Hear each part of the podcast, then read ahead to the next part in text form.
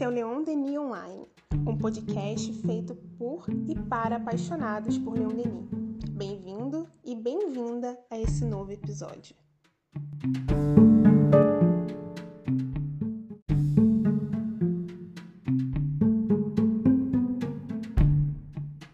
Espero que estejam bem, mas olha, se você não estiver, tudo bem também, viu?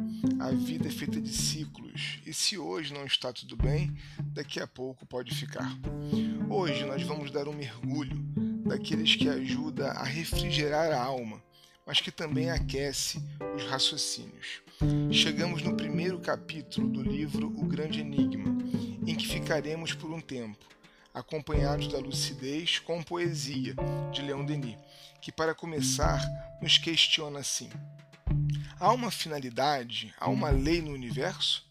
Ou esse universo é apenas um abismo no qual o pensamento se perde por falta de ponto de apoio, em que gire sobre si mesmo, igual a folha morta ao influxo do vento?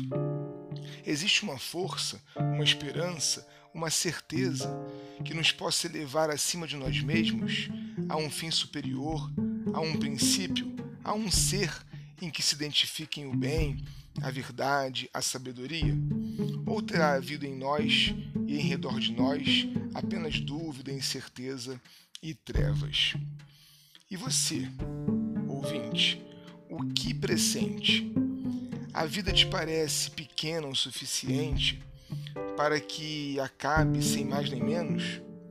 Ou a complexidade dos elementos que nos rodeiam te inspiram a elaborar teorias que imaginem uma continuidade da vida sempre mais organizada, bela, alta.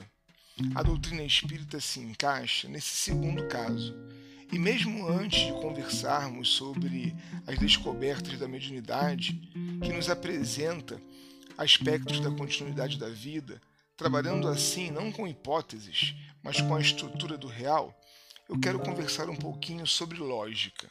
Mas lógica, Saulo, como assim? Calma, eu prometo que será leve. Mas é que para nossa viagem pelo pensamento espírita, precisamos às vezes retornar à filosofia, que nos ajuda na compreensão da realidade em que vivemos. Os professores Apiaçu e Marcondes, no Dicionário Básico de Filosofia, editado no Brasil por Jorge Zahar, editor, explicam que, contemporaneamente, a lógica é vista, sobretudo, como a ferramenta das linguagens formais, ou seja, ela nos auxilia com categorias e princípios que vamos utilizar para a construção de sistemas de entendimento. Para operar com esses sistemas, e para fundamentar a sua validade. Por isso, é um exercício de lógica pensarmos assim, por exemplo: se o relógio existe, alguém o fez. A existência de uma estrutura real, chamada relógio, solicita de nosso pensamento uma explicação. Ele não pode ser fruto do acaso, já que ele expressa continuidade, revelando ainda uma inteligência por detrás do movimento que cumpre. Mesmo que você e eu não conheçamos o relojoeiro, pela lógica, ele precisa existir. Percebe que não é uma crença, não é uma aposta, uma adivinhação, não é fé. Sendo o universo um imenso e complexo relógio, Deus precisa existir.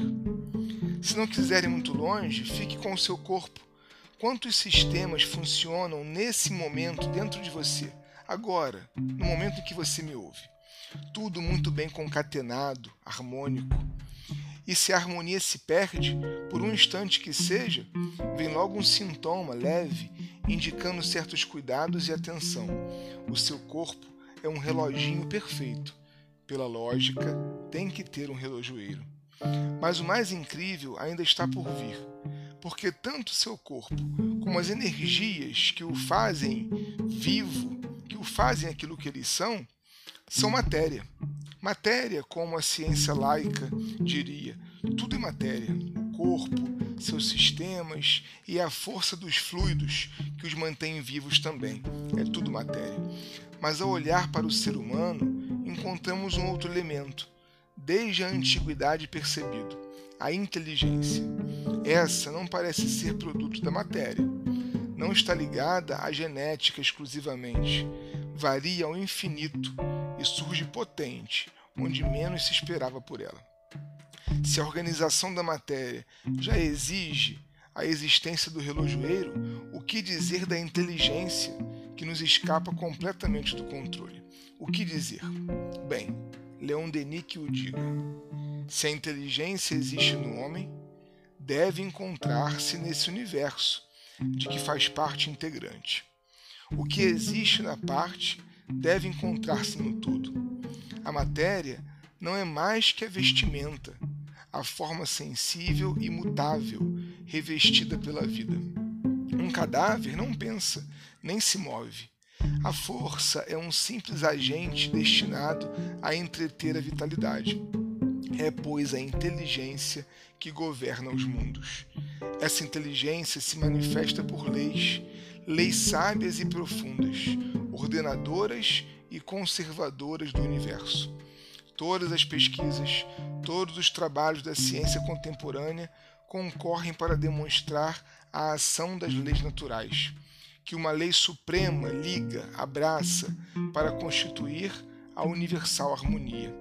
Por essa lei, uma inteligência soberana se revela, a razão mesma das coisas, razão consciente, unidade universal, para onde convergem, ligando-se e fundindo-se todas as relações, aonde todos os seres vêm a unir a força, a luz e a vida. Ser absoluto e perfeito, fundamente imutável e fonte eterna de toda a ciência, de toda a verdade, de toda a sabedoria, de todo o amor. Um grande abraço a todos, um grande abraço a todas.